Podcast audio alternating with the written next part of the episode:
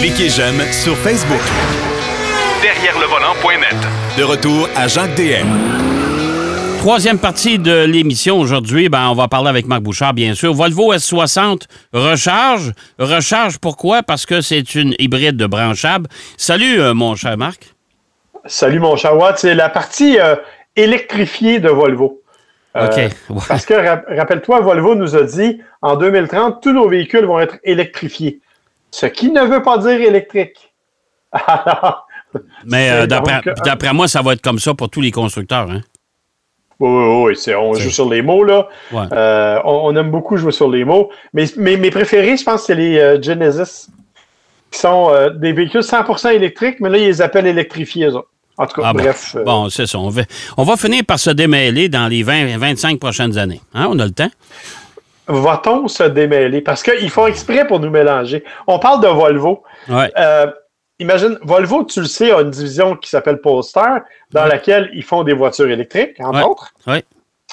Mais ils font encore des versions Polestar chez Volvo. Qui sont des, versions haute performance. Pas nécessairement. Tu vois, la ah, S60, non. La S60 existe, ben oui, un peu, là, existe en version Polestar Recharge.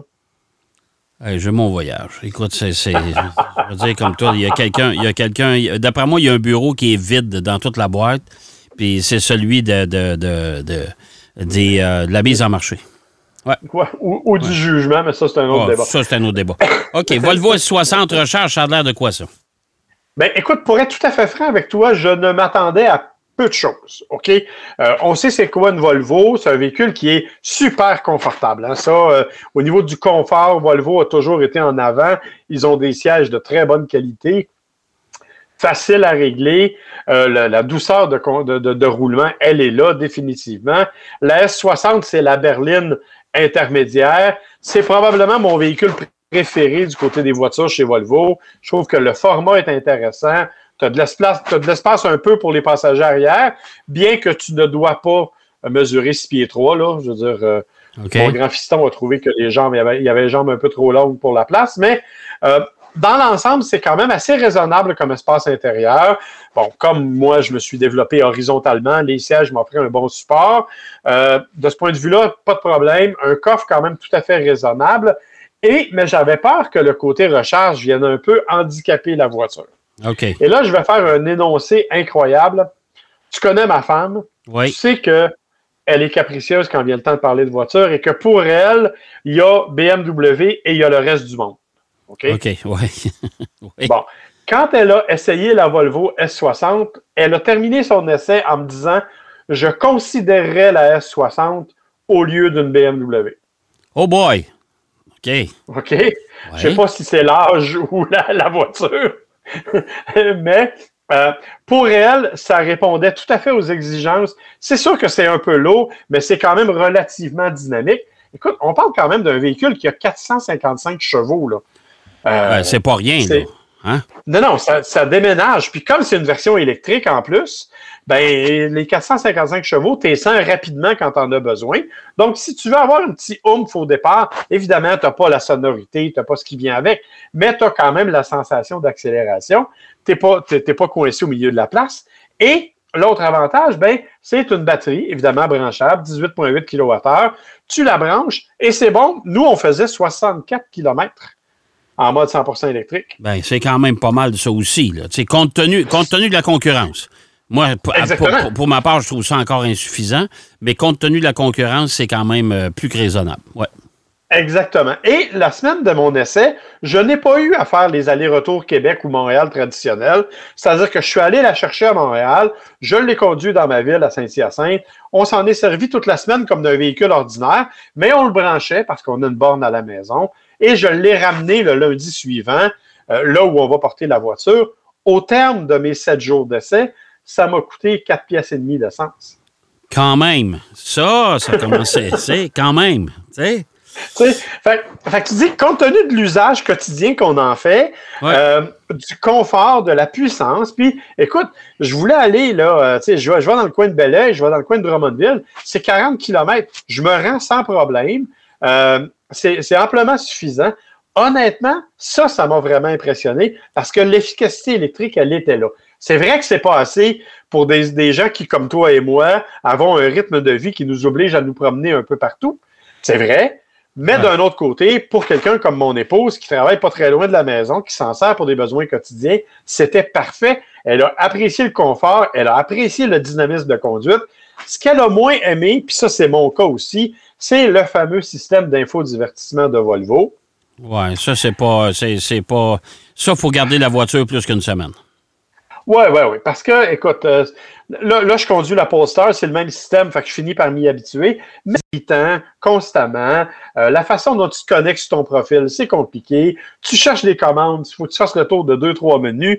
La beauté, c'est que moi, j'ai un téléphone Google, donc euh, il intègre automatiquement avec, avec mon appareil et avec mon compte Google. Donc, j'ai mes propres données à l'intérieur ça, ça a un bon côté. Les commandes vocales fonctionnent bien, mais il faut vraiment que tu sois familier avec le système pour être capable de t'en servir efficacement. Parce qu'autrement, c'est vraiment compliqué. Et, moi, honnêtement, ça m'a pas. Euh, ça, m'a pas plu outre mesure. Mais c'est pas mal le plus gros défaut. Et l'autre élément dont je veux te parler, c'est que ça vaut 59 000 On n'est pas dans des affaires excessivement folles. Non. Tu sais, toujours en lien avec la compétition, évidemment. Là. oui, tout à fait. Euh, tout à fait. Tu te promènes en Volvo, là. On s'entend, là. Oui, c'est ça. Exactement. Et c'est là qu'on se rend compte que très souvent, on oublie Volvo quand, on, quand vient le temps de parler de voitures de luxe euh, intéressantes et tout. On a tendance à oublier Volvo, effectivement, et on se retrouve avec un véhicule qui coûte beaucoup plus cher. Alors, sincèrement, c'est un véhicule auquel je donne une excellente note.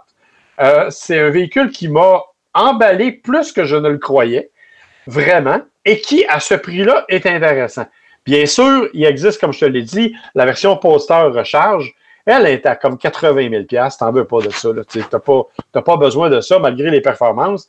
Mais c'est vraiment quelque chose d'intéressant, je trouve, euh, au, niveau de la voiture elle-même, de la, je te dis, moi, c'est le confort. C'est vraiment le confort qui m'a gagné avec cette Volvo-là. Honnêtement, j'ai beaucoup apprécié. OK. Euh, bon, ben une bonne note pour la Volvo S60 recharge. Euh, voiture à considérer, surtout euh, rapport qualité-prix, c'est plein de bon sens. Marc, les nids de poule. Tu voulais me parler des nids de poule, les fameux nids de poule. Oui. Ouais. Est-ce qu'on parle de nids de poule ou de nids d'autruche dans notre cas? Ça ah, dépend, évidemment. J'en ai vu des nids de dinosaures. Oui, ben écoute, c'est que le CAA a sorti une étude que j'ai trouvée particulièrement intéressante. Euh, ils, sont, ils ont estimé que les coûts de réparation liés au nid de poule avaient augmenté jusqu'à 35% depuis 2020. Oh boy, OK. Euh, on commence à parler de quelque chose d'important, là. Parce que, bien sûr, il y a toutes sortes de réparations. Écoute, ça m'est arrivé de frapper un nid de poule, de faire une crevaison, ça m'a coûté 300$ pour changer le pneu. C'est correct, ça va, on s'y attend. Mais il faut prévoir toutes sortes d'autres réparations. Tu sais, si tu as une roue en alliage un peu fancy sur ton véhicule, là, ça va te coûter facilement 600$ de plus. Là. Euh, facile, oui. Ouais. Sans oublier, bon, tous les bras de suspension, les amortisseurs, les jambes de force et tout ce qui vient avec et sans oublier de faire réaligner ta voiture. En plus. En bout de ligne, ton nid de poule va te, va te coûter entre 800 et 1000 dollars en moyenne. Oui. Et là, la question que tu te poses, c'est est-ce que je réclame ça à mon assureur ou pas? Il faut se rappeler que c'est dur sur une prime d'avoir des, des, réclamations. de cette façon. Oui, oui, tout à fait. Alors, il faut faire attention. Alors, évidemment, il n'y a pas beaucoup de moyens d'éviter ça. Euh, bon, il a évidemment essayé de passer au côté, mais à un moment donné, euh, c'est parce que ça va tous avoir l'air de faire du slalom, là. Ben, c'est parce que c'est pas toujours évident non plus, puis on les voit pas, on les, souvent on les voit carrément à la dernière minute, hein? Exactement. Il y a Ford qui, en 2019, 2018, avait lancé un système sur la Ford Fusion. Je ne sais pas si tu te rappelles. C'était un système qui était destiné à éviter les nids de poule. Euh, donc, ce qui se passe, c'est que quand ton pneu avant, ben, ton pneu passe au-dessus d'un nid de poule, évidemment, il tombe dans le vide. Quand il sentait ce vide-là, il ramenait l'amortisseur en haut complètement. De façon à ce que le pneu n'aille pas jusqu'au fond du nid de poule. ça ne donnait pas de choc quand tu arrivais de l'autre côté du nid de poule. Ça te permettait de rester stable. Le problème, euh, c'est que c'est. On l'a-tu abandonné, ce système-là? Il est, selon ce que je peux voir, toujours en vigueur sur certains modèles Ford, mais honnêtement, j'ai jamais réentendu parler de ça. Et c'est bien dommage parce que c'était intéressant. Euh, je trouvais que c'était une des belles façons de faire les choses, mais j'ai jamais entendu d'autres qui ont utilisé non plus ce système-là. Euh, donc, c'est pas mal le seul moyen que j'ai réussi à trouver qui pourrait aider à contrer les fameux nids de poule. J'ai rien trouvé d'autre, malheureusement. Bon, fait que ça veut dire qu'on va manquer de Ford Fusion dans les euh, cours de véhicules d'occasion. Exactement. Juste un dernier détail. Je vous rappelle qu'en même temps, le CA fait sa campagne Les pires routes du Québec actuellement. Alors, si vous avez une route particulièrement laide, euh, je vous invite à aller voter pour elle sur le site de pireroute.ca. Euh, la bonne nouvelle, c'est que dans les 10 routes, les pires routes l'année passée, 60 ont déjà eu des travaux de fait parce qu'à un moment donné, ça devient gênant pour le gouvernement de ne pas s'en occuper quand tout le monde les dénonce. Bon, ben alors c'est le temps de participer au concours. Ça va, ça va, ça va pousser le gouvernement à faire d'autres réparations, de toute beauté. Exactement. Ah, Exactement. le Maserati Calais, on va en parler aujourd'hui. Pourquoi? Parce que toi, tu l'as eu. Moi, je l'ai actuellement. Euh, je vais te donner ma première appréciation. C'est un véhicule qui passe carrément inaperçu. Ça, dans un premier temps. Il euh, faut vraiment être connaisseur et amateur de voitures pour reconnaître le logo Maserati. Ah, c'est un Maserati. Il y a peut-être l'intérieur rouge feu qui, euh, qui détonne un peu et qui permet de, de, voir que c'est un véhicule de luxe. Mais avec le moteur du Dodge Hornet, euh, puis à 109 000 euh, aïe aïe, moi je décroche. Ben, tu vois, c'est ce que je t'ai dit la dernière fois qu'on s'en est parlé. Je suis content qu'on puisse comparer nos impressions parce que je lisais les impressions de certains collègues qui sont absolument pâmés devant ce véhicule-là. Ah ouais. Et je me disais, qu'est-ce que j'ai manqué? Qu'est-ce qui fait que. Voyons, moi, j'ai trouvé que c'est un véhicule. Le moteur est assez ordinaire, hein, on s'entend. Euh, Maserati, ça a toujours été reconnu pour une sonorité spéciale. On n'est pas là pantoute. Non, du tout, du tout, du tout. On est dans un. Et tu l'as mentionné, outre le logo qui est très évident, il faut le dire, là, mais le reste, c'est un véhicule qui est joli. Là. On ne peut pas dire qu'il est laid. Il est joli, mais il se confond dans la masse. Ouais. Et tu me dis, à 110 000 j'aimerais ça avoir quelque chose d'un peu différent. Ben, puis c'est pas parce que ça va mal, parce que, euh, je veux dire, c'est très doux, c'est euh, le, véhicule est hyper isolé, insonorisé. Euh, tu roules, tu t'en viens avec ça à 118, 120 sur l'autoroute, ça dort, il n'y a pas de problème, c'est confortable. je vous invite à le mettre en mode sport parce qu'en mode régulier, en mode normal, je trouve que la suspension est un peu molle. Je le trouve un peu, un peu trampoline, pour employer le terme. Euh, mais, mais, mais, je trouve qu'il est comme ça partout. Je trouve qu'il n'y a pas le dynamisme auquel on s'attend d'un Maserati. Ouais, on s'attend à quelque chose de particulier. Oui, mais en mode sport, j'ai trouvé que la suspension se raffermissait un peu. C'était moins pire, en tout cas. Là. Euh, mais tu sais, ça vaut pas 110 000 là. C'est ça le problème. C'est que c'est euh, si on oublie le prix puis la facture, puis on va comparer ça avec un paquet d'utilitaires de, de, de, même gabarit, là, euh, je vais dire, il va finir dernier, lui, là. Ah, c'est, écoute, c'est sûr que le facteur prix là-dedans est absolument incroyable. Et tu l'as mentionné, on est proche du Hornet puis du Tonalé de, de. On n'a pas essayé le Tonalé, là, mais on peut l'imaginer. Là.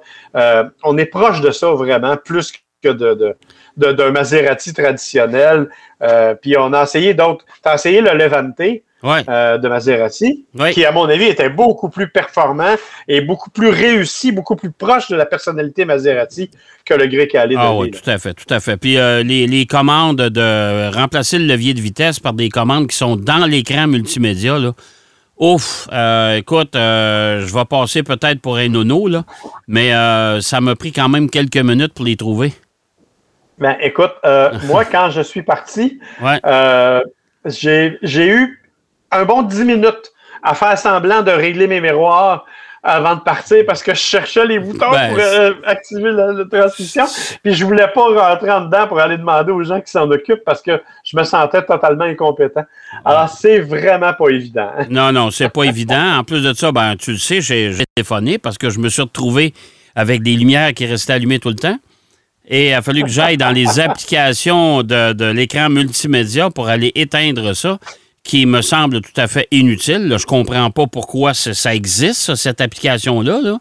Euh, laisser les lumières. Qui veut laisser ses lumières allumées 24 heures sur son auto? Personne. Mais c'est plein de choses comme ça qui sont un petit peu étranges. On a voulu comme créer quelque chose d'exotique. Honnêtement, en tout cas, moi, ça m'a pas impressionné outre mesure, je te le dis. Non, non, non. Moi non plus, ça m'a pas, euh, ça m'a pas impressionné. Alors, j'espère que, euh, apparemment, qu'il se vend bien.